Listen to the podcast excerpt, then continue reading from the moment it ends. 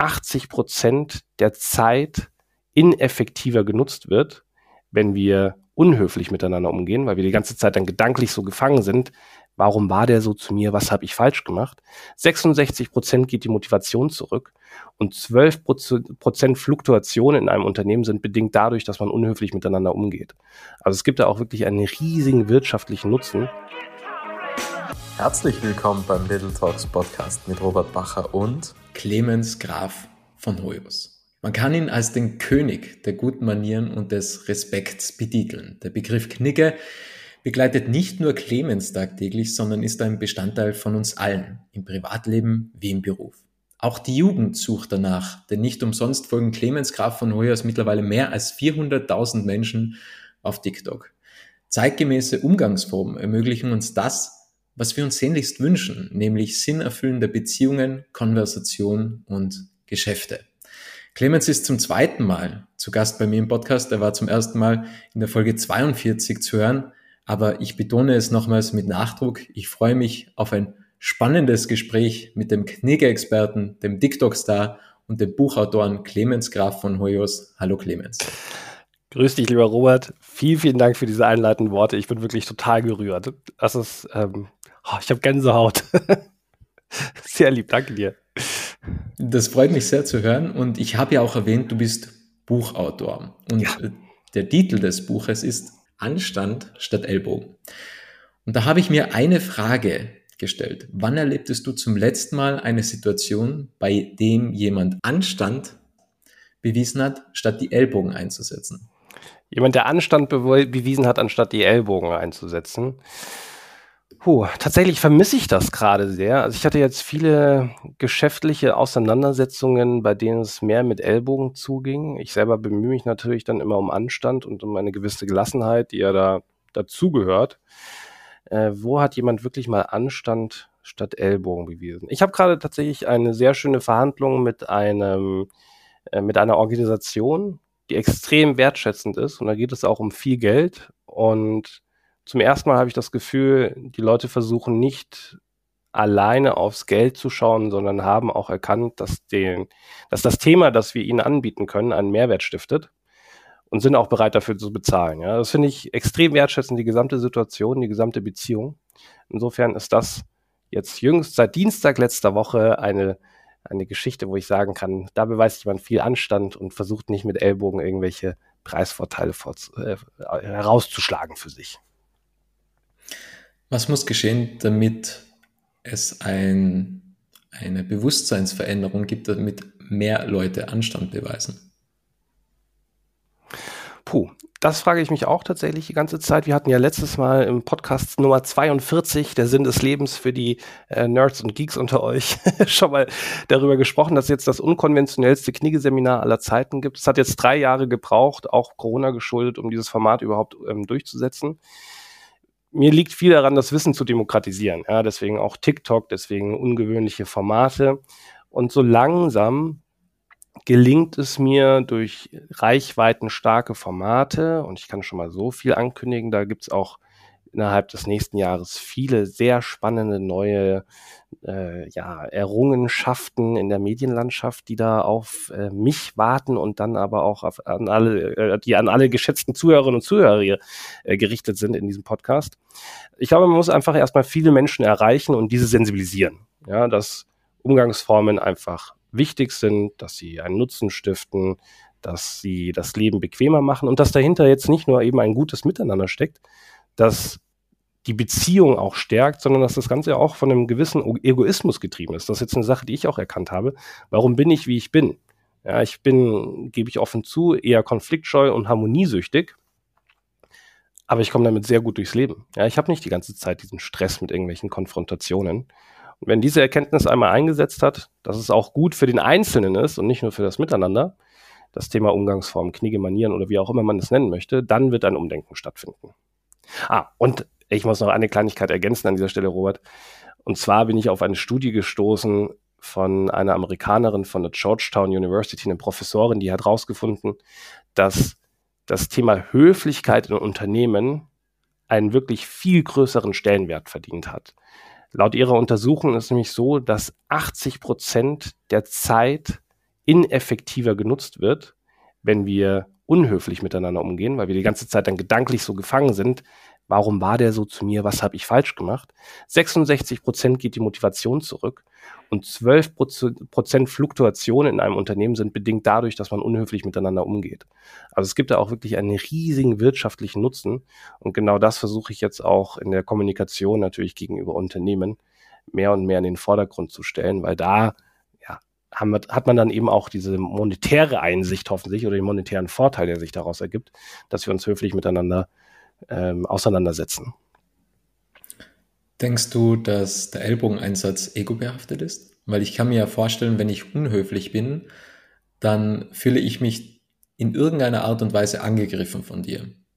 Und ich ja. meine, du kannst jetzt Profit von mir ziehen und das will ich nicht. Ich will eigentlich, was kannst du für mich tun und nicht, wie kann ich etwas für dich tun. Und ich glaube, dass ja dieser Ellbogeneinsatz schon zum Teil ego-behaftet ist, oder?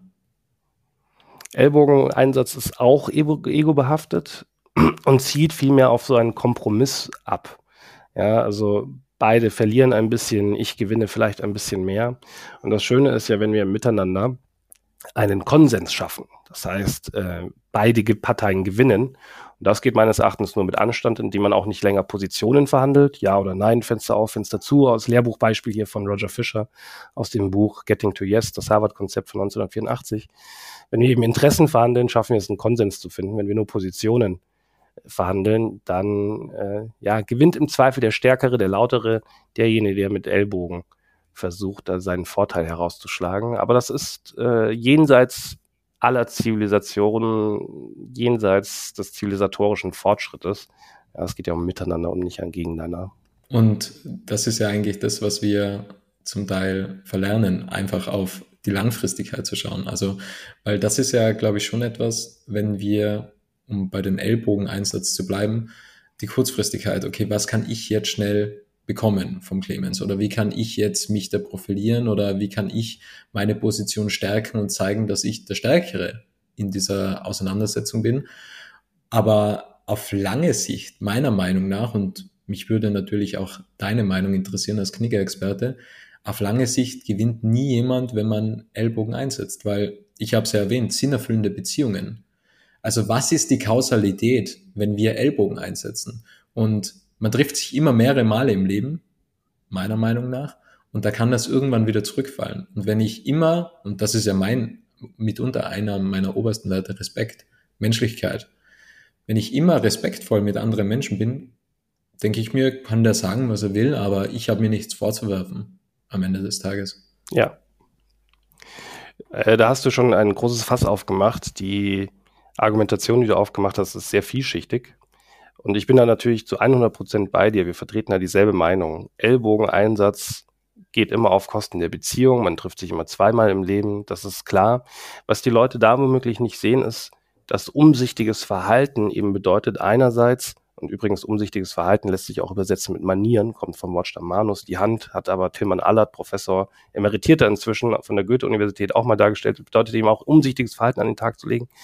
Und dieses umsichtige Verhalten kann ich gegenüber mir selbst zeigen, also dieser Egoismus, dann gegenüber all meinen Mitmenschen und gegenüber der Umwelt auch. Ja, und das, das sehen wir jetzt gerade auch im großen Maßstab, dass dieser Egoismus, das Größer, das Mehr, das Schneller auf Kosten eben der Ressourcen geht und wir unsere Umwelt damit auch angreifen. Also es ähm, verdichtet sich hier sehr stark das Thema Umgangsformen in allen Lebensbereichen. Und klar, wer Ellbogen einsetzt, riskiert eine dicke Lippe. Ja, man darf sich dann auch nicht wundern, wenn es mal einen Gegenschlag gibt, auch wenn gerade körperliche Gewalt genauso wie verbale Gewalt für einen stilvollen Menschen gar nicht erst in Frage kommt.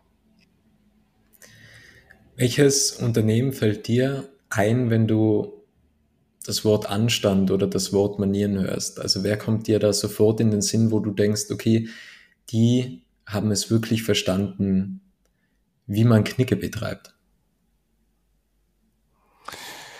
Da fallen mir drei Unternehmen ein direkt. Ähm, ein Unternehmen davon ist auch ein Kunde von mir, das darf ich auch so sagen, weil ich mit denen kürzlich auch einen Podcast hatte, da war ich bei denen zu Gast mal. Das ist das Unternehmen Fischerwerke aus Tumlingen im Waldachtal. äh, Weltmarktführer in Befestigungsgeschichten, stellen Dübel her, aber auch Dämmstoffe und ähnliches. Äh, sehr, sehr spannend, äh, sehr effizienzgetrieben, auch sehr sensibel bei Kosten.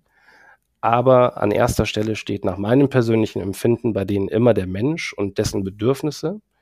Und das gesamte Unternehmen versprüht einfach einen unfassbaren Charme. Ja, also der, das, das Produkt selbst hat ja überhaupt keinen Sexiness-Faktor. Ja, so ein Plastikdübel, der in der Wand verschwindet, äh, das, das ist einfach wenig, was man daraus machen kann. Aber die haben es einfach verstanden, ja, wenn wir die Menschen in den Vordergrund stellen, äh, hier Äpfel aus dem eigenen Garten in der Kantine präsentieren, wenn wir uns bemühen um Umweltthemen und Co und vor allem auch um be gute Beziehungen, also wirklich exzellente Beziehungen, auch geschuldet einer hervorragenden Kommunikation äh, mit anderen Stakeholdern, dann kann das Unternehmen nur erfolgreich werden. Also für mich wirklich ein ganz großes Vorbild. Und aus den Medien kennt man darüber hinaus auch noch äh, Dirk Rossmann mit der äh, mit den Rossmann-Filialen, also ein, ja, wie sagt man das denn?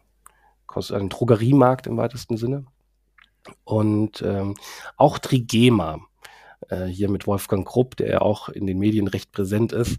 Auch das ist ein Unternehmen, das eine klare Haltung hat und die Mitarbeitenden an die erste Stelle stellt. Mehrere Generationen arbeiten dort und die sagen auch, der Standort Deutschland ist nach wie vor attraktiv, selbst bei hohen Abgaben. Aber das ist einfach, ja, am Ende auch sozial. Ja, wir haben einen Sozialstaat. Warum nicht Abgaben zahlen, um den Schwächsten zu helfen? Wobei ich dann auch wieder hier, ohne allzu sehr politisieren zu wollen, äh, kein großer Freund des Bürgergeldes bin und nicht alle Sachen gutheiße, die unsere äh, Regierung gerade hier versucht durchzusetzen. Der Faktor Mensch. Ich habe mir auch mal intensiv darüber Gedanken gemacht und bin zu dem Fazit gekommen, dass der Mensch der alles entscheidende Unterschied ist und unter anderem auch das Herz und die Seele jeder erfolgreichen Unternehmung. Und wie schafft man es, so eine Kultur deiner Meinung nach vielleicht sogar zu implementieren im Unternehmen, einfach, dass man wertschätzender gegenüber den MitarbeiterInnen im Unternehmen ist? Mhm. Also eine exzellente Frage, die mich gerade auch sehr beschäftigt. Einerseits, weil ich da in mehreren Transformationsprozessen auch bei Unternehmen begleitend tätig bin. Andererseits aber auch, weil das für uns intern eine wichtige Rolle spielt im Umgang mit den eigenen Kolleginnen und Kollegen, aber auch den Honorarkräften, mit denen ich zusammenarbeite. Und die ja, pseudowissenschaftliche Antwort, die ich jetzt darauf geben kann, sind die drei großen Z. Zeit, Zuwendung und Zärtlichkeit. Das, das geht zurück auf den Österreicher Reinhard Haller, auch Professor für Psychologie oder Psychoanalytik, glaube ich sogar, der gesagt hat, sich für jemanden Zeit zu nehmen, ist ein Ausdruck von Wertschätzung.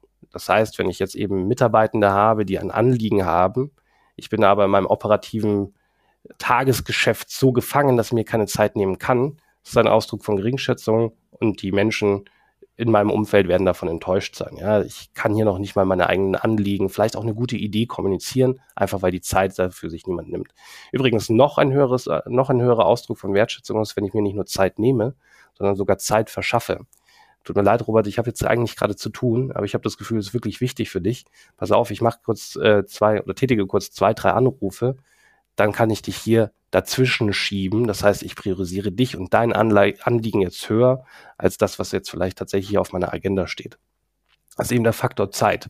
Dann Zuwendung. Auch da haben wir alle zusammen einen großen Nachholbedarf. Auch das beobachte ich leider vor allem an mir selbst, an meiner Person. Du bist da für mich wirklich eines der größten Vorbilder, weil ich weiß, wie gering deine Bildschirmzeit am äh, Handy ist. Und äh, an dieser Stelle übrigens auch nochmal, liebe Zuhörerinnen und Zuhörer, es ist eine großartige Idee, einmal zu Robert in seinen Time Management Effizienz Produktivitätskurs zu gehen. Das ist wirklich eine lebensverändernde äh, Geschichte, eine Neugeburt, wenn man so möchte, habe ich im Februar diesen Jahres machen dürfen und es hat sich seitdem sehr vieles zum Guten gewendet. Aber nochmal zurück zum Thema Zuwendung, nicht äh, Zeitmanagement und Produktivität. Zuwendung bedeutet einfach, dass ich mit drei Körperpunkten mein Gegenüber fixiere. Das heißt die Nasenspitze, Bauchnabel und die Fußspitzen wenn die auf mein Gegenüber ze zeigen, ohne dass jetzt eben ein Handy zwischen uns beiden ist, dann bedeutet das, dass ich der anderen Person zugewandt bin, ihr ungeteilte Aufmerksamkeit schenke und auch das ist wiederum ein Ausdruck von Wertschätzung. Wenn ich nur einen dieser Körperpunkte, also Nasenspitze, Bauchnabel oder Fußspitze, zur Seite bewege, dann geht mein Fokus schon wieder in eine andere Richtung und wir sind eben nicht mehr vollkommen bei der Sache, ein Ausdruck von Geringschätzung. Und das dritte Z ist die Zärtlichkeit. Ich äh, ernte dafür immer viele Lacher, wenn ich dann im Seminar selbst sage, ja, bitte verwechseln Sie das nicht mit der Einladung dahingehend, mal eine Kollegin oder einen Kollegen nach einer Nackenmassage zu fragen. Darum geht es bei der Zärtlichkeit nicht. Das ist nur ein Synonym, das Reinhard Haller verwendet hat, um bei eben dieser Alliteration in drei, drei großen Z zu bleiben. Das ist ein Synonym für diesen Sanftmut. Wir versuchen sanftmütig miteinander umzugehen. Das heißt, wir behandeln Menschen und Probleme getrennt voneinander. Und auch hier dann eben direkt die Einladung. Es gibt garantiert in Ihrem Unternehmen, in deinem Unternehmen, wo auch immer, diese eine Person, wenn die im Türrahmen erscheint, das kann auch ein Kunde sein, muss noch nicht mal ein Mitarbeiter oder eine Mitarbeiterin sein, wenn die im Türrahmen erscheint oder die Nummer blinkt auf auf meinem Gerät, dann geht bei mir der Puls hoch und zwar auf die nicht so ganz angenehme Art und Weise. Ja, und da eben sich nochmal in Erinnerung zu rufen, so, ich behandle jetzt den Menschen getrennt von dem Problem, das ich mit ihm verbinde, sorgt eben dafür, dass ich sanftmütig und darum, damit auch wiederum wertschätzend mit ihm umgehe. Ja, das ist schon mal so das Mindestmaß, um eine gute Kultur zu erschaffen. Ja, Hierarchien und Co. spielt alles auch noch eine Rolle. Es muss natürlich auch zugeschneidert sein auf die Führungspersönlichkeiten dann im Unternehmen und die Führungskräfte. Es muss zugeschneidert sein auf die Stärken der einzelnen Mitarbeiter. Stärkenorientiertes Arbeiten, neugierbasiertes Arbeiten ist gut für eine Kultur, aber das Elementare sind wirklich diese drei Z, Zeitzuwendung und Zärtlichkeit. Wie schafft man Zuwendung in Zeiten von Remote Work und auch in Zeiten ja. von Social Media? Ja, auf die Frage habe ich gewartet, ohne dass ich jetzt dafür schon die perfekte Antwort in der Schublade hätte. Also jetzt hier gerade in dem Kontext, wir sehen uns ja hier via Riverside auch von Angesicht zu Angesicht. Das ist für die Zuhörerinnen und Zuhörer leider nicht nachvollziehbar. Aber auch hier bedeutet das, dass ich eben in die Kamera blicke und mir vorstelle, dass in der Kamera ein lieber Freund sitzt. Das ist jetzt bei dir sogar der Fall. Und diese Person hört neugierig und interessiert nickend freundlich lächelnd zu.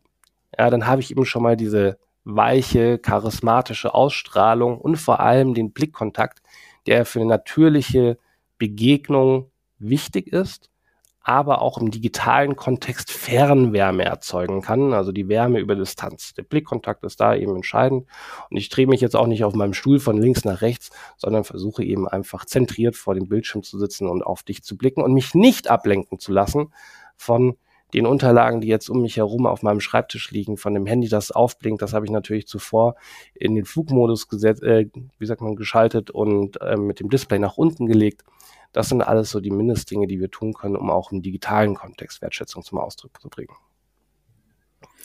Und bezüglich Social Media stellst du da fest, dass die Zuwendung ein wenig verloren geht, da, wie soll ich sagen, wir sind es ja irgendwie gewohnt, mehr digitale Kommunikation zu pflegen. Wir kommunizieren ja auf Instagram, auf Facebook, LinkedIn etc. anders wie im normalen Leben und man ist ja da schon ein wenig mehr auf äh, Distanz. Wenn ich dir jetzt auf LinkedIn schreibe oder per E-Mail mit dir kommuniziere, ist das ja auch was ganz anderes, wie wenn wir uns einfach im realen Leben treffen. Und es ist auch etwas anderes, ob wir uns jetzt in Präsenz zum Beispiel in Innsbruck treffen oder bei dir beim Weißwurstfrühstück oder ob wir uns über Riverside treffen. Nimmst du da wahr, dass es zunehmend schwieriger wird, Zuwendung zu zeigen aufgrund von digitalen Möglichkeiten, die es gibt?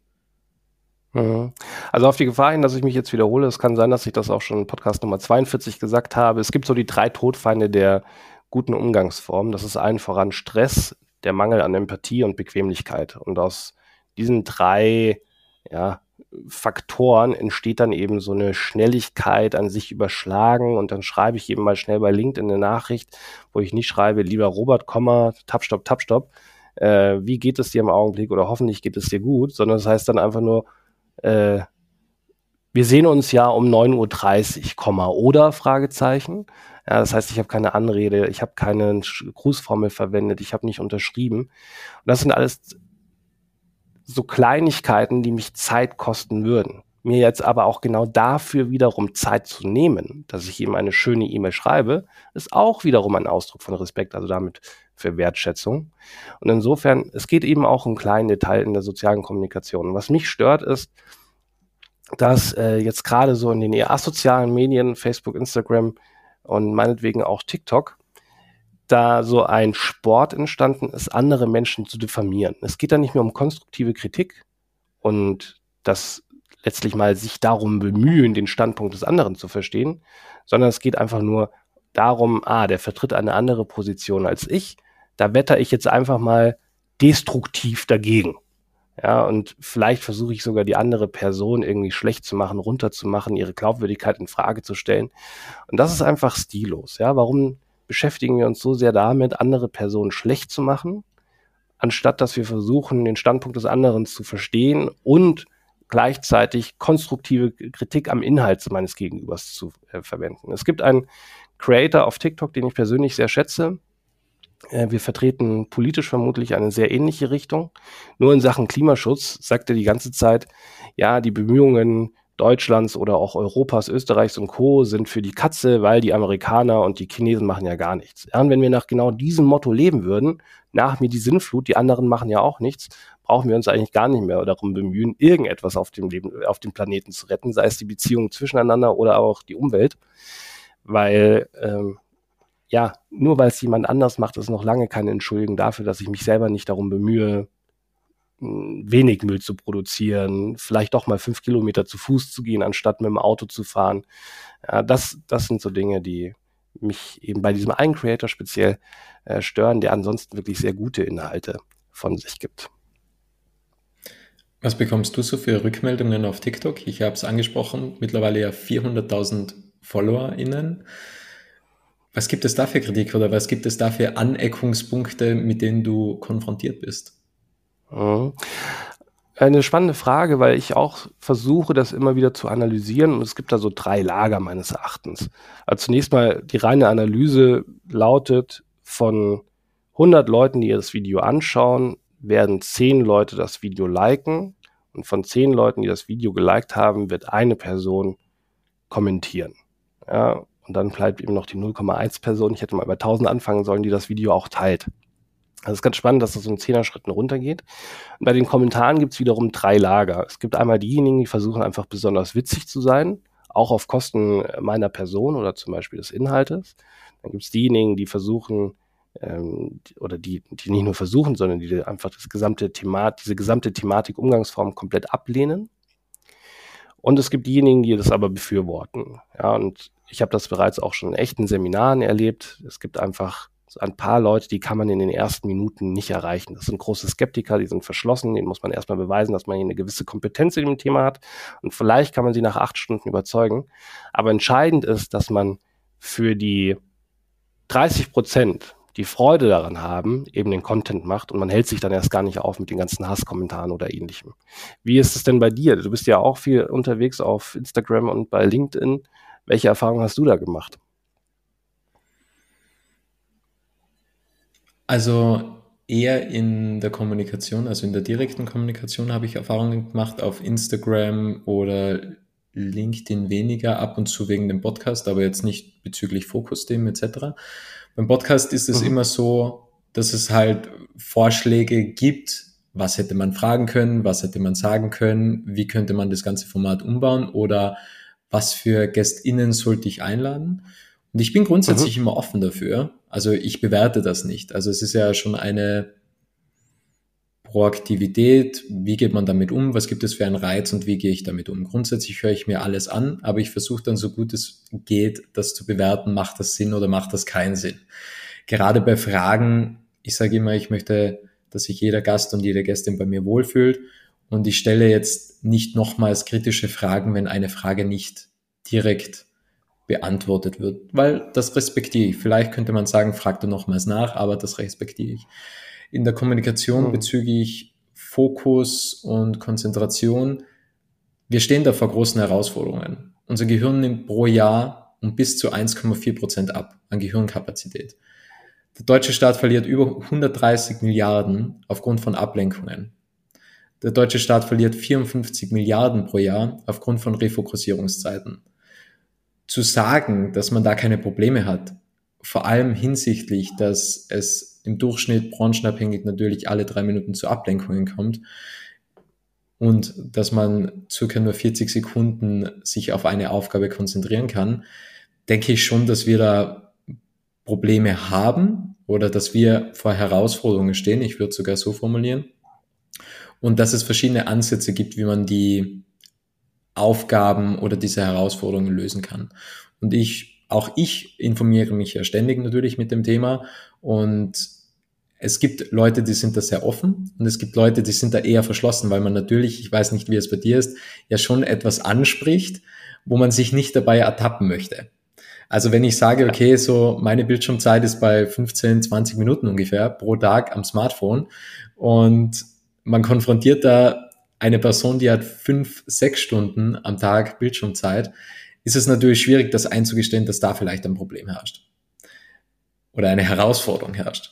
Weil diese Zeit kann man natürlich mhm. auch anders verwenden oder anders nutzen. Und ich würde mir wünschen, dass da ab und zu mehr reflektiert werden würde, dass man da nicht sofort auf Abstand ist und sagt, okay, interessiert mich überhaupt nicht, weil ich weiß selbst, was für mich am besten ist. Natürlich muss das jeder selbst entscheiden, aber einfach die Offenheit. Und das ist ja auch bei Manieren zum Beispiel. Also so wie du das erwähnt hast mit der Zuwendung, dass man Bauchnabel, die Nasenspitze und die Schuhe, dass die Richtung Person zeigen sollten, das ist etwas, das nehme ich schon wieder mit, ja. Und ob ich jetzt das unbewusst schon gemacht habe oder, oder eben nicht, hilft es mir, meinen Tag besser zu gestalten. Und das sind so kleine Dinge, die das Leben erheblich besser machen, meiner Meinung nach.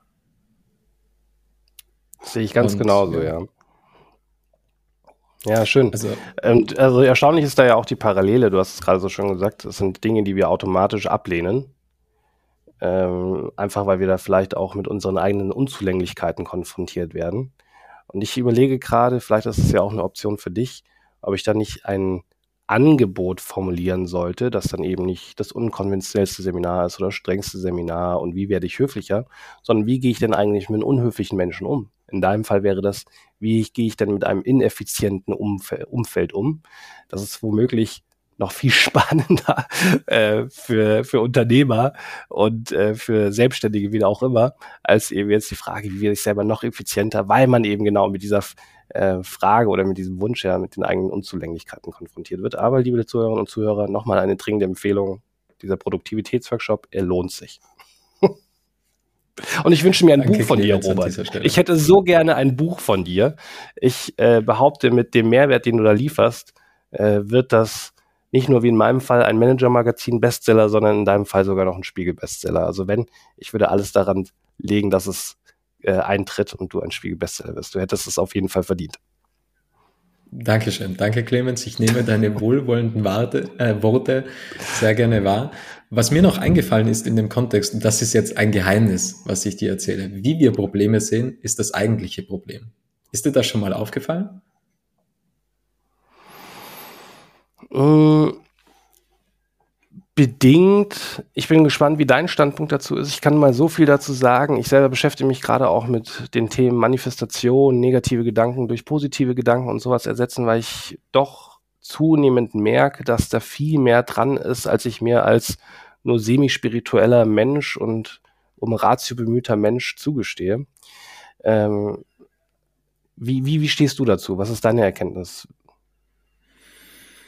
Dass es durchaus so ist, dass wie wir Probleme sind, das eigentliche Problem ist, weil jedes Problem, jeder Schmerz, den wir erfahren, hilft uns ja auf dem Weg.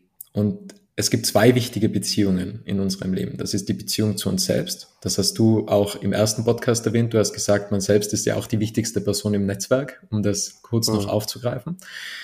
Also es ist die Beziehung zu, zu uns selbst und die Beziehung zum gegenwärtigen Moment. Und wenn wir die Gegenwart als Hindernis sehen, wenn wir im Konflikt mit der Gegenwart sind und nur Probleme sehen, dann wird uns die Gegenwart immer Probleme liefern. Ja, und das ist ja eigentlich das Spannende im, im Zeitmanagement-Kontext oder im Fokus-Kontext. Es gibt immer nur die Gegenwart. Man arbeitet zwar auf die Zukunft hin, aber das Problem, was wir haben, ist, wir sehen die Dinge, die was uns in der Gegenwart begegnen, als Probleme an. Und das ist im Endeffekt nicht so, weil wenn wir Dinge als Probleme sehen, wird gerade noch schwieriger. Und wenn wir einfach mal offen sind und die Probleme nicht so sehen, wie sie eigentlich sind, zum Beispiel Beziehungsprobleme, ja, oder Geldprobleme. Wenn ich sage, ich habe ich jetzt nicht, ja. Also, ähm, aber wenn ich jetzt sagen würde, ich habe Beziehungsprobleme, will ich gerade nochmals an dieser Stelle erwähnen, weil Josephine hört den Podcast ab und zu. Ähm, ja. Wenn ich jetzt sage, ich habe Beziehungsprobleme, gebe ich nach außen, meine Freundin versteht mich nicht und ich bin noch auf der Suche nach der Lösung, dass sie mich besser versteht. Mhm. Aber wenn ich selbst dafür Verantwortung übernehme und sage, okay, was kann ich denn in dieser Situation tun und was, wie kann ich jetzt die Beziehung stärken, sehe ich es nicht mehr als Problem, sondern als Möglichkeit, dass etwas Besseres hervorgeht. Ja, wunderschön. Finde ich großartig. Und ich habe gerade auch mal äh, mein, mein eines Z ein bisschen sausen lassen. Ich habe dir zwar sehr aufmerksam zugehört, aber du hast mich an einem Punkt getriggert, als es nochmal um die Probleme ging. Ich habe nämlich tatsächlich hier neben mir an meinem Whiteboard stehen. Äh, erstens Probleme, zweitens Ursache, drittens mögliche Lösung und viertens Favoritenlösung. Ich habe äh, mich früher auch viel zu sehr damit aufgehalten, was ist denn eigentlich das Problem? War vielleicht zu sehr in der Vergangenheit behaftet, war vielleicht zu sehr in der Zukunft schon mit meinem Kopf. Aber was kann ich jetzt gerade machen? Und was ich mir angewöhnt habe, ist, mir auch aufzuschreiben, wovor habe ich Angst? Ja, auch hier wieder diese eine eigene Unzulänglichkeit, äh, sich einzugestehen und zu sagen, okay, äh, bei mir ist es jetzt einfach das Thema Finanzen oder ich muss ein Video drehen, ähm, vor dem ich einfach gehörig Respekt habe, weil es nochmal eine ganz andere Tragweite und Dimension hat als jetzt die einminütigen TikTok-Videos. Das sind jetzt bei mir eben gerade so zwei Themen, äh, die ich gerne angehen möchte. Und ähm, das dann aber auch dadurch in den Fokus zu rücken, sorgt dafür, dass man viel eher eine Bereitschaft hat, auch offen für Lösungen zu werden. Ja, und diese Konfrontation muss man halt auch, auch aushalten können und diese eigenen Unzulänglichkeiten sich eingestehen können. Also gefällt mir, Robert. Äh, auch hier, wir haben da er erstaunlich viele Parallelen. Wirklich dem Unternehmerdasein geschuldet oder auch einfach, ja, Bright Minds Think Alike. Oder ja, so, so oder so ähnlich könnte man das, glaube ich, zusammenfassen. Und was du jetzt zum Beispiel sagst wegen dem Video, einfach die Arbeit zu machen weil du kannst sehr, sehr viele Dinge tun, ohne die eigentliche Sache zu erledigen. Du kannst andere ja. fragen, wie mach, wie, was würden sie sich für ein Video wünschen? Du kannst dir andere Videos ansehen, du kannst einen Blogartikel darüber lesen, du kannst ein Buch darüber lesen, du kannst sauer sein, dass ich bereits ein Video gemacht habe. Also gibt es ja viele Dinge, die man tun kann, ohne die eigentliche Sache zu tun. Und das ist ja das, glaube ich, was vor allem wichtig ist, ja, auch wenn man jetzt deine Bücher liest oder dir zuhört, auch umzusetzen. Nicht zu sagen, ja. okay, das ist ja eigentlich ganz nett, was der Clemens sagt, sondern einfach, ja, den Mut zu haben und sich zu trauen, Dinge umzusetzen und dann zu schauen, mhm. passt das zu mir, passt das nicht zu mir, denn am Ende des Tages ist genau das, was den Unterschied macht. Und ich habe mal den tollen Satz gehört, würden wir alles umsetzen, was in Büchern steht, wenn wir alle Millionäre mit Sixpack weil die Bücher dazu gibt es ja. Aber ab und zu scheitert es dann an der Umsetzung. Und ich habe eine ganz besondere Frage an dich, was mich einfach interessiert. Wie begegnest du Menschen im Alltag? Also ich habe mal versucht und es gelingt mir immer besser und immer mehr und immer bewusster, weil du auch Manifestation und ähm, ein wenig die Spiritualität angesprochen hast. Und ich hatte ja auch vor kurzem den Taxis im Podcast. Also den kennst du vielleicht. Das war ja einer der renommiertesten Verkaufstrainer im Dachraum. Ist der mittlerweile ja. ein spiritueller Lehrer nach seiner inneren Einkehr und Umkehr. Und ich versuche immer mehr einfach Menschen respektvoll im Inneren zu begegnen. Also ich muss ja denen nicht jetzt ein Kompliment machen, sondern ich kann auch einfach innerlich ein Kompliment machen dass ich mir denke, der Clemens, der hat heute einen wunderschönen Pullover an, beispielsweise. Und das kann ich mir einfach denken und dann habe ich ganz eine andere Haltung gegenüber dir. Und ich fühle mich wohl, weil ich habe dir ein Kompliment gemacht und ich muss nicht unbedingt das Kompliment aussprechen. Und so versuche ich immer mehr auch durch Innsbruck zu gehen und einfach ja, Komplimente auszurichten. Ich sage jetzt nicht zu jedem Menschen, den ich auf der Straße begegne, guten Tag, sondern einfach, ich denke mir innerlich, guten Tag, ich wünsche dir einen schönen Tag zum Beispiel. Oh. Ja. Also so versuche ich Menschen zu begegnen. Wie begegnest du Menschen im Alltag? Ich muss noch mal nach rechts schielen zu meinem Whiteboard, weil ich selber mir ja mal meine äh, eigenen Ideale zusammengereimt und auseinander dividiert habe. So wie du jetzt vorhin gesagt hast, eines deiner obersten Ideale ist das Thema Respekt. Steht bei mir an erster Stelle Unvoreingenommenheit und Aufrichtigkeit. Ich möchte jeder Person unvoreingenommen entgegentreten. Mir ist egal, welche Religion sie haben, mir ist egal, welche sexuelle Orientierung, mir ist egal, welche Hautfarbe sie haben. Ich bin einfach unvoreingenommen, weil ich neugierig auf den Menschen selbst bin. Ja, und im Zweifel äh, möchte ich lieber rausfinden nach 20 Minuten, dass er das Herz halt nicht am rechten Fleck hat. Aber noch mehr freue ich mich natürlich, wenn der Mensch das Herz am rechten Fleck hat. Und das zweite ähm, Schlagwort hier an dieser Stelle, mein zweites Ideal ist die Aufrichtigkeit. Ähm, ich möchte mich selber nicht verstellen müssen und bin eben dadurch auch aufrichtig, äh, wenn ich anderen Menschen begegne. Das ist so für mich mal der O-Ton. Ich hatte vorhin schon meine Harmoniesucht angesprochen. Äh, Disziplin ist mir sehr wichtig, Moral ist mir sehr wichtig. Genau, das sind äh, die Dinge, mit denen ich versuche, eben anderen Menschen äh, zu begegnen. Die Moral ist insofern wichtig, als dass ich nicht versuchen würde, andere Menschen zu übervorteilen, sondern dass ich immer einen fairen Preis zum Beispiel anbiete. Oder auch mal, wenn ich sage, es fühlt sich gut für mich an, einen Mehrwert versuche zu generieren, ohne dass ich dafür eine Gegenleistung erwarte, weil ich auch ja im weitesten Sinn mal an Karma glaube. Das steht sogar auf einer meiner Präsentationsmappen, What goes around comes around. Ähm, also alles Gute kommt wieder zu uns zurück. Und äh, ich bin immer wieder selbst erstaunt, wenn ich darüber spreche, wie sehr sich das nach Spiritual Spiritualität anhört, ohne dass ich jetzt wirklich hier der bin, der irgendwelche ähm, Hari Krishna Gesänge oder sonstiges die ganze Zeit vor sich hin singt. Aber es macht etwas mit mir, es hilft mir und äh, sorgt dann auch für eine gute Energie in Vorträgen, in Workshops, in Seminaren. Und jetzt höre ich lieber auf, darüber zu sprechen, weil ich sie selbst kaum mehr zuhören kann. Ja, vielleicht bin ich da einfach noch zu verschlossen diesem Thema gegenüber und es irritiert mich genau deswegen. Äh, wobei ich an die eigenen Ideale als Haltung natürlich glaube. Darüber haben wir jetzt auch eben unser Buch geschrieben. Äh, Ideale, das erste I im sogenannten 4I-Modell. Die, die geben uns eben Haltung, sorgen für eine gewisse Motivation und ermöglichen es uns aber auch gegen andere Personen abzugrenzen. Wann hast du zum letzten Mal deine Authentizität verloren? Oh, puh, also, wenn ich nach Lehrbuch gehe, bedeutet ja Authentizität, dass man wahrhaftig gegenüber seinen Gefühlen ist.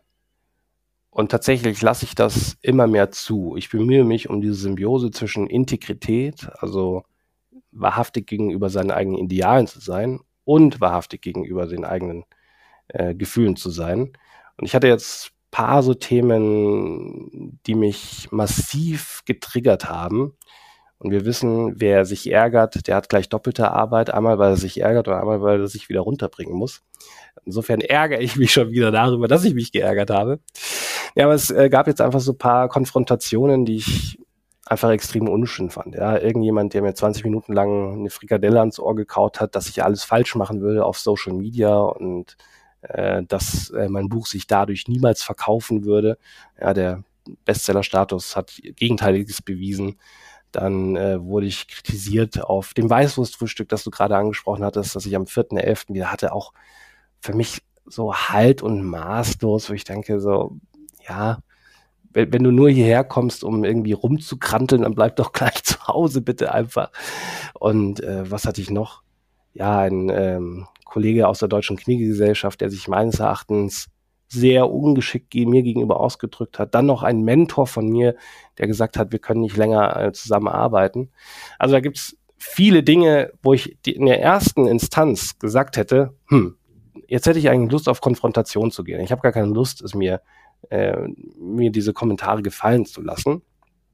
Das war aber eben nur das erste Gefühl. Aber eine Analyse dann der Situation hat gezeigt, okay, das ist alles gar nicht so dramatisch. Und Karl Valentin, glaube ich, oder Charlie Chaplin war es, hat mal gesagt, äh, in, aus der Nähe betrachtet gleich das Leben einer Tragödie und aus der Ferne betrachtet gleich das Leben einer Komödie. Man kann all diesen Dingen auch etwas Komisches abgewinnen, dass zum Beispiel ein Kniegetrainer mir vorwirft, dass ich dieses oder jenes gemacht hätte und dass er eine ganz andere Erwartungshaltung an mich hat. Ja, und alleine schon, dass ein Kniegetrainer einen Vorwurf formuliert, ist letztlich stillos. Insofern kann man sagen, das hat eine gewisse Komik. Ja, das das sind so die Dinge, die ich gelernt habe über mich. Äh, jetzt auch wirklich ganz aktuell. Das ist alles so in den letzten drei Wochen bis maximal drei Monaten gewesen. Auch ein Kunde, der sich wirklich unsäglich verhalten hat und mich dann durch seine schlechte Kommunikation und das Hängenlassen viel Geld gekostet hat. Aber so ist es halt. Ja, und ich muss mir aber am Ende nicht vorwerfen lassen, dass ich mir gegenüber untreu gewesen bin und ininteger gehandelt hätte. Ja, die Gefühle gehen ja auch wieder. Knigge hat gesagt, fühle, denke, dulde, schweige, lächle. Mein absoluter Lieblingssatz nach wie vor. Ich würde gern noch was den Tim Daxis erwähnen, weil der hat gesagt, alles, was kommt und geht, bist nicht du. Weil im ja. Sinne der äh, Spiritualität wird ja gedacht, dass es uns immer gibt. Wir sind Energie und Energie kann nicht verschwinden, die kann nicht einfach weg sein. Und alles, was kommt und geht, bist nicht du. Und was mich jetzt in dem Zusammenhang interessieren würde, wie, wie schaffst du es, einfach mit dem trotzdem noch respektvoll umzugehen? Du hast es schon ein wenig angeschnitten. Natürlich belastet das. Und natürlich hat man da Emotionen dabei, wenn es zum Beispiel Kritik und so weiter gibt. Aber ich habe mir gerade gedacht, ist es dann eigentlich Kritik an deiner Person oder ist es Kritik an dem Unternehmen? Weil das kann man ja auch nochmals unterscheiden, weil wenn man Kritik persönlich nimmt, dann ist man ja emotional betroffen, meiner Meinung nach. Mhm. Also das Wichtigste ist erstmal Abstand. Das hat auch der äh, berühmte Österreicher, glaube ich, war ja auch gesagt, Viktor Frankl. Zwischen Reiz und Reaktion gibt es immer einen Raum. Und auch Voltaire hat schon gesagt, immer erstmal das ABC aufsagen, bevor man im Affekt handelt. Da bin ich ganz großer Freund davon. Natürlich verspüre ich diesen Impuls, direkt zu handeln und erstmal Kontra zu geben. Und dann denke ich mir aber, nee, das passt einfach nicht zu mir. Und dann lasse ich Dinge auch mal einen Tag lang ruhen, vor allem eine Nacht ruhen oder auch mal ein ganzes Wochenende. Jetzt ähm, in dem Fall mit meinem Mentor oder ehemaligen Mentor, muss ich sagen. Ja, und dann erkennt man auch, dass das eben alles eine gewisse Komik hat. Und ja, das, das macht frei. Ja, und lieber kann ich am nächsten Tag noch in den äh, Spiegel schauen, als dass wir hier irgendwie einen Konflikt haben, der sich aufschaukelt dafür, dafür bin ich zu egoistisch, zu selbstsüchtig und sage, den Stress möchte ich mir gar nicht antun. Ich habe genügend andere schöne Baustellen, mit denen ich mich viel lieber beschäftige. Ich habe einmal in einem Buch gelesen, dass die äh, weltbekannte Autorin J.K. Rowling unter einem Pseudonym ein Buch veröffentlicht hat oder sogar mittlerweile eine ganze Buchserie. Und als sie zum allerersten Mal an verschiedene Verlagshäusern Häuser herangetreten ist unter dem Pseudonym und niemand wusste, dahinter steht J.K. Rowling, bekam sie unter anderem das Feedback, sie sollte doch einmal einen Schreibkurs besuchen. Und mir hilft diese Geschichte immer wieder, einfach daran zu denken, okay, nur weil es von einer Person die Meinung ist, heißt das nicht, dass das übergreifend ist für alle am Ende des Tages. Und auch Adam Grant, ein unglaublich weiser Mensch, der was das Buch Flexibles Denken geschrieben hat, der hat, ähm, ich glaube, unter einem Pseudonym verschiedene Universitäten oder Professoren angeschrieben und dann bekam er unter anderem als Feedback, er sollte sich doch ein Beispiel an Adam Grant nehmen. Er ist Adam Grant an dieser Stelle. Ja. Und äh, diese zwei Geschichten, die helfen wir, mir immer wieder zu reflektieren und zu schauen und zu sehen, nur weil es eine Meinung von einer Person ist, heißt es nicht, dass es die Meinung von allen Personen ist am Ende des Tages. Ja, ja. Gleichzeitig kann das aber auch bedeuten, um das Ganze mal kritisch zu hinterfragen, dass äh, Namen doch dann auch ein USP sind. Und ich selber bin davor ja nicht gefeit. Ich habe letztes Jahr im Oktober ein Interview gegeben für die SZ. Und da habe ich den Spruch eines Freundes von mir rezitiert, der da sagte, Clemens, du machst ja auch nichts anderes, als deinen Namen zu kapitalisieren. Und natürlich ist es gut und besonders, wenn man im Kontext von Knigge, der ja selber Freiherr gewesen ist, äh, seinen Grafentitel, der heute auch Bestandteil des Namens natürlich ist, verwendet, ja, weil es einfach für eine gewisse Glaubwürdigkeit sorgt. Und ja, das Thema begeistert mich, ich stehe dafür und es macht mir alles Freude. Ähm, trotz allem glaube ich aber, dass ähm, einige Personen sich auch wirklich bewusst für mich als Trainer, Coach, was auch immer entscheiden, weil ich diesen Namen habe. Ja, und Mai, Klar, davon, damit kann ich gut leben und davon kann ich dann auch gut leben. Äh, gleichzeitig aber möchte ich für meine Leistungen beurteilt werden und den, den Mehrwert, den ich für ein Unternehmen generieren kann. Wir nähern uns schön langsam dem Abschluss. Ich habe noch drei Fragen an dich. Wie blickst du eigentlich in die Zukunft?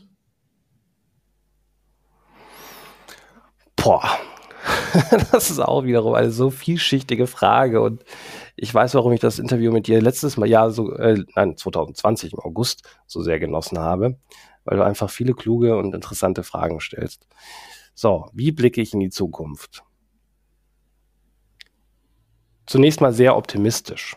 Ich habe es leider jetzt auch in jüngerer Zeit, so bis August diesen Jahres, verpasst, mir vor Augen zu führen, was ich eigentlich alles jetzt auch seit unserem Interview, seit dem Podcast erreicht habe. Das ist wirklich immens. Wir haben ein sehr hochwertiges, 50-seitiges Workbook. Das lieben unsere Kunden und sagen alle, ja, das ist einfach Next Level, Horus. Gratulation. Das habe ich auch mit meiner lieben Kollegin Birte Steinkamp gemacht. Das Buch, das ich mit Birte Steinkamp geschrieben habe, Anstand statt Ellbogen, Bestseller, dann die 400.000 äh, Follower. Also einmal kurz der Blick in die, ähm, in die Vergangenheit, der dann aber auch aufzeigt, wie es in der Zukunft weitergehen wird. Denn durch diese Präsenz und durch die Qualität, die ich gerade abliefere, auch mit Hilfe vieler äh, fantastischer Menschen in meinem Umfeld, tun sich gerade sehr viele Möglichkeiten auf. Ich wurde eingeladen, einen eigenen Podcast zu gestalten von einem großen süddeutschen Medienhaus, die mich da mit unfassbar viel Ressourcen ausstatten. Dann das Thema Licensing steht auf meiner Agenda äh, wobei ich da noch eher skeptisch bin und zurückhaltend, also dass ich ähnlich wie Wolfgang Job sage, okay, das hier ist eine Kollektion, äh, da steht jetzt auch mein Name oder der Name der Knigge-Akademie drauf, da muss man schon sehr überzeugt sein von den Produkten. Dann äh, gibt es eine große Speaker-Agentur, die mit mir zusammenarbeiten möchte. Es gibt zwei Fernsehformate, die entstehen sollen. Es also wirklich unfassbar viel, was hier gerade auf dem Schreibtisch liegt. Einzigen fällt es sehr schwer, den Überblick zu behalten und die einzelnen Themen so zu gestalten, dass auch Synergieeffekte entstehen und das Ganze sinnvoll ist und bleibt und daraus dann nicht am Ende irgendwie eine Eintagsfliege wird oder die Qualität abnimmt. Aber das sind mal so die Dinge, die jetzt bei mir äh, tatsächlich gerade aktuell auf dem Schreibtisch liegen.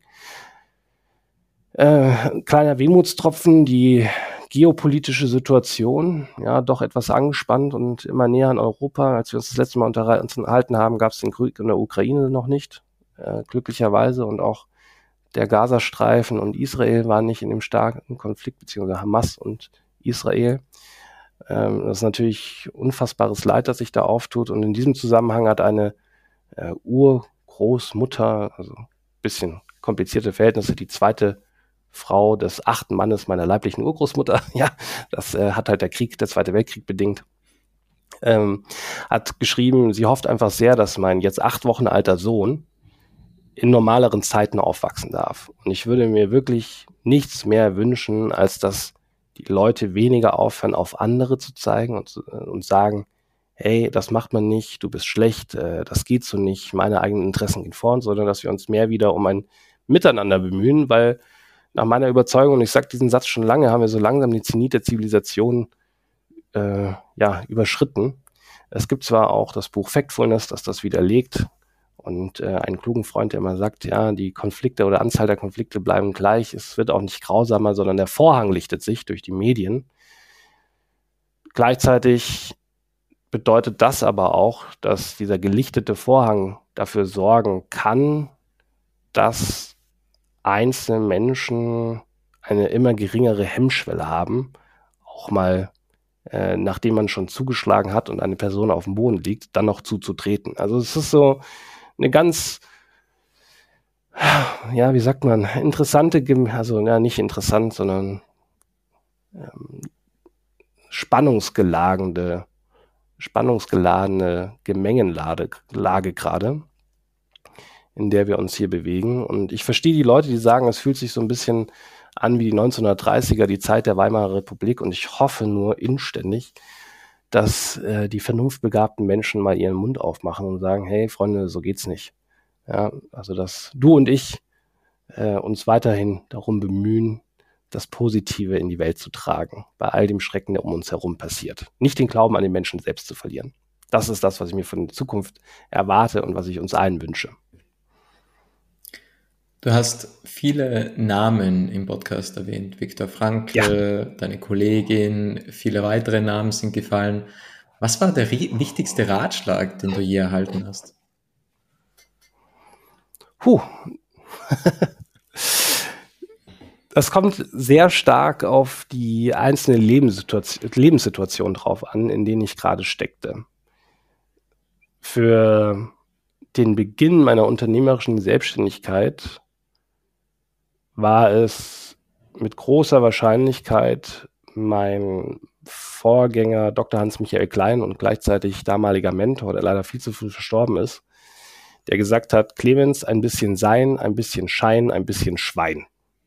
Das war zu diesem Zeitpunkt ein guter äh, Tipp tatsächlich, weil ich mir selber gar nicht anfangs zugetraut habe, als gerade 21-Jähriger vor äh, ja, 40, 50, 60-jährigen äh, Leuten aus Unternehmen zu sprechen. Und er hat gesagt, ja, Clemens, du machst jetzt einfach mal ein bisschen Sein, ein bisschen Schein, ein bisschen Schwein. Übrigens ein Zitat von Philipp Rosenthal, wie ich inzwischen rausgefunden habe. Das hat damals geholfen. Ja, dann auch ein, wiederum ein Mentor von mir, der gesagt hat, alle großen Dinge sind einfach.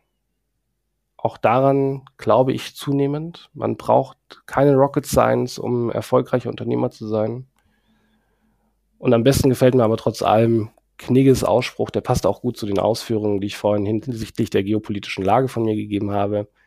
Alles wird gut. So hat Knigge immer seine Briefe geendet. Also es gibt nicht diesen einen Spruch, wobei mich wiederum interessieren würde, was ist der beste Ratschlag oder die beste, der beste Impuls, den du bekommen hast.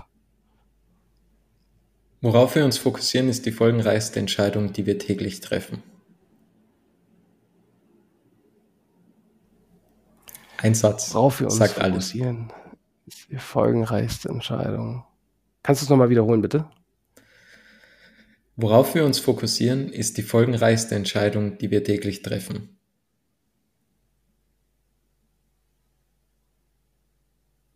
Damit gehe ich doch zu 100% konform. Das freut mich, sehr zu hören. Ich habe aber noch ein anderes Zitat, was ich vor kurzem einmal gehört habe. The magic you are looking for is in the work you are avoiding. Die Magie, die man sucht, steckt in der Arbeit, die was man vermeidet. Ja, das passt ja doch wieder ganz gut zu den Punkten, die ich mir aufgeschrieben habe hinsichtlich meiner eigenen Angst. Ja, Ängste sorgen dafür, dass man flieht oder sich totstellt und sie dann die Arbeit, die dahinter steckt, nicht macht. Ja, insofern, ja, da, da gehe ich mit. Keine Frage, Robert. Das, das ist gerade so Story of my life. Ja. Und jetzt auch mit der Geburt meines Kindes und dem Bestseller und dem dahinterliegenden Vertrieb hatte ich viele Ausreden, äh, mich mit bestimmten Dingen nicht zu beschäftigen, Entscheidungen auf die lange Bank zu schieben. Und ja, so seit drei Wochen bereue ich das jeden Tag aufs Neue. Und ich bin dankbar, dass ich dann wieder zurückkehren konnte zu den schönen Systematiken, die du uns beigebracht hast. Wir sind am Ende angekommen. Es gibt noch eine Frage. Es ist dieselbe Frage wie das letzte Mal. Was möchtest du noch sagen?